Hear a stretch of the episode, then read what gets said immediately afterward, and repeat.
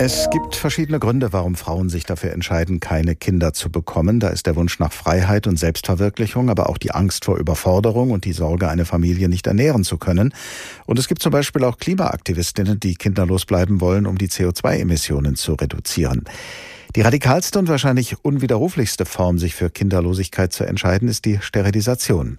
Nach Angaben des Statistischen Bundesamtes sind rund 1,5 Millionen Frauen in Deutschland sterilisiert. Über das Alter der Frauen gibt es allerdings keine Angaben. Und in den aktuellen Hintergrundinformationen des Bundesverbandes der Frauenärzte steht, dass eine Sterilisation erst dann durchgeführt werden sollte, wenn die Familienplanung definitiv abgeschlossen ist. Es wird empfohlen, dass Frauen erst im Alter von 30 Jahren einen solchen Schritt erwägen sollten. Viele der Frauen, die sich für eine Sterilisation entscheiden, sind allerdings jünger und sie suchen dann oft vergeblich nach einem Arzt oder einer Ärztin, die bereit sind, den Eingriff vorzunehmen. Vor der Sendung habe ich mit Dr. Axel Wallet gesprochen. Er ist Frauenarzt in Herborn und Mitglied im Berufsverband der Frauenärzte. Ich habe ihn gefragt, wie gehen Sie mit sehr jungen Patientinnen um, die eine Sterilisation wünschen? Also primär ist es natürlich ein längeres Gespräch. Also die Patientin kommt und äußert ihren Wunsch, der ja eigentlich erst erstmal ungewöhnlich ist ähm, in, wenn, wenn der 18- oder 20-jährige Patient mit diesem mich herantritt. Ähm, ich versuche dann erstmal die Gründe zu eruieren, weswegen sie gerne äh, kinderlos bleiben möchte und versuche dann aber zu besprechen, dass es ja Lebenssituationen geben kann, die sich ändern und auch Einstellungen können sich ändern. Wenn ich an mein Leben zurückdenke, was ich mir mit 18 vorgestellt und geplant und gedacht hatte, das hat sich im Laufe des Lebens auch schon geändert. Insofern versuche ich mit der Patientin ähm, zu besprechen, ob sie sich vorstellen könnte, dass es nicht eventuell auch Änderungen in ihrer Lebensplanung geben könnte, die dazu führen könnte, dass sie unter Umständen diesen Schritt bereuen würde. Es gibt die Option, dass man auch eine sehr sichere, genauso sicher wie in der Sterilisation, eine sehr sichere Verhütung, zum Beispiel mit einem Hormonimplantat in die Gebärmutterhöhle, eine sogenannte Hormonspirale machen kann, dann hätte man auch für über Jahre hinweg eine sichere Verhütung.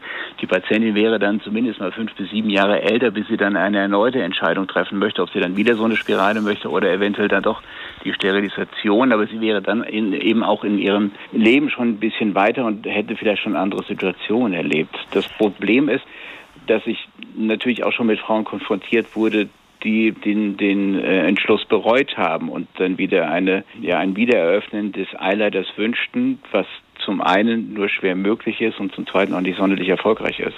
Nun haben wir vorhin schon in unserer Sendung gehört, dass es laut einer Studie in relativ seltenen Fällen dazu kommt, dass Frauen eine solche Entscheidung bereuen. Aber wie auch immer, man kann es ja in dem Moment natürlich nicht voraussagen, ob das passieren wird. Gehen denn die Frauen, denen Sie den Vorschlag dieser Alternative unterbreiten, gehen die darauf ein? Erleben Sie so etwas schon, dass Sie dann sagen, okay, ich probiere es jetzt erstmal mit einer vorübergehenden, noch nicht unwiderruflichen Lösung? Ja, die meisten Patienten, ich kann natürlich nicht sagen, wenn eine Patientin dann weggeht und woanders hingeht.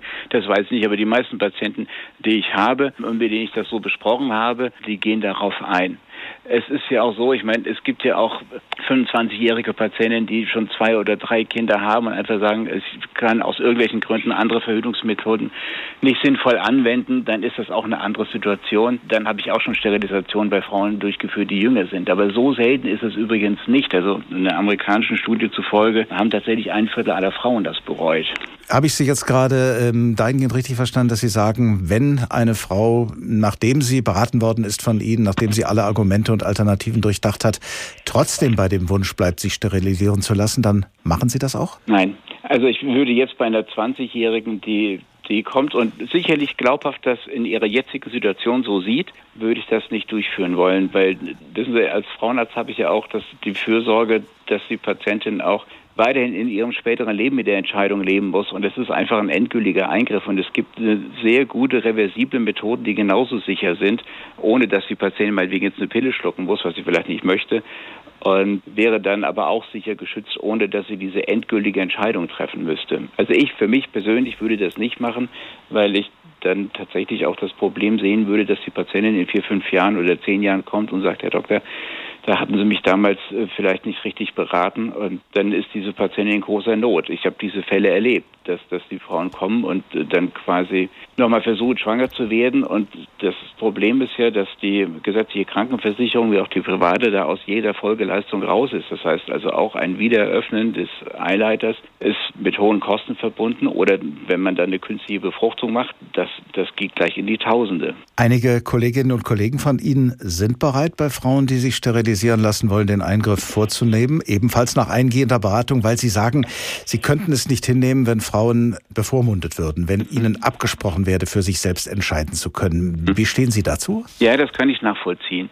Ich versuche das, wie gesagt, in einem längeren Gespräch. Es gibt dann auch immer noch ein zweites oder drittes Gespräch mit der Patientin zu eruieren, ob es nicht vielleicht auch eine Alternative gibt, was, wie gesagt, in, in meinem klinischen Alltag ich bin nur über 60 und mache das auch schon relativ lange, auch immer funktioniert hatte. Ja, also von daher sind die Frauen dieser Argumentation, dass man einfach nicht in die Zukunft schauen kann und sich einfach Verhältnisse, auch Lebensentwürfe ändern können, in aller Regel auch offen. Wie gesagt, dass das Wesentliche ist für diese Patientin, dass man ein offenes Gespräch führt, das auf keinen Fall bevormundend sein darf, in einer guten Atmosphäre, dass, dass die Patientin eben auch versteht, warum ich so argumentiere und nicht anders. Wie gesagt, ich habe nichts gegen Sterilisation. Ich führe ja selbst Sterilisation. Ich habe heute eine Sterilisation gemacht. Also ich führe relativ viele Sterilisationen auch durch. Aber bei einer 20-Jährigen äh, hätte ich wirklich ein Problem damit, weil in einem großen Prozentsatz wird sie es bereuen.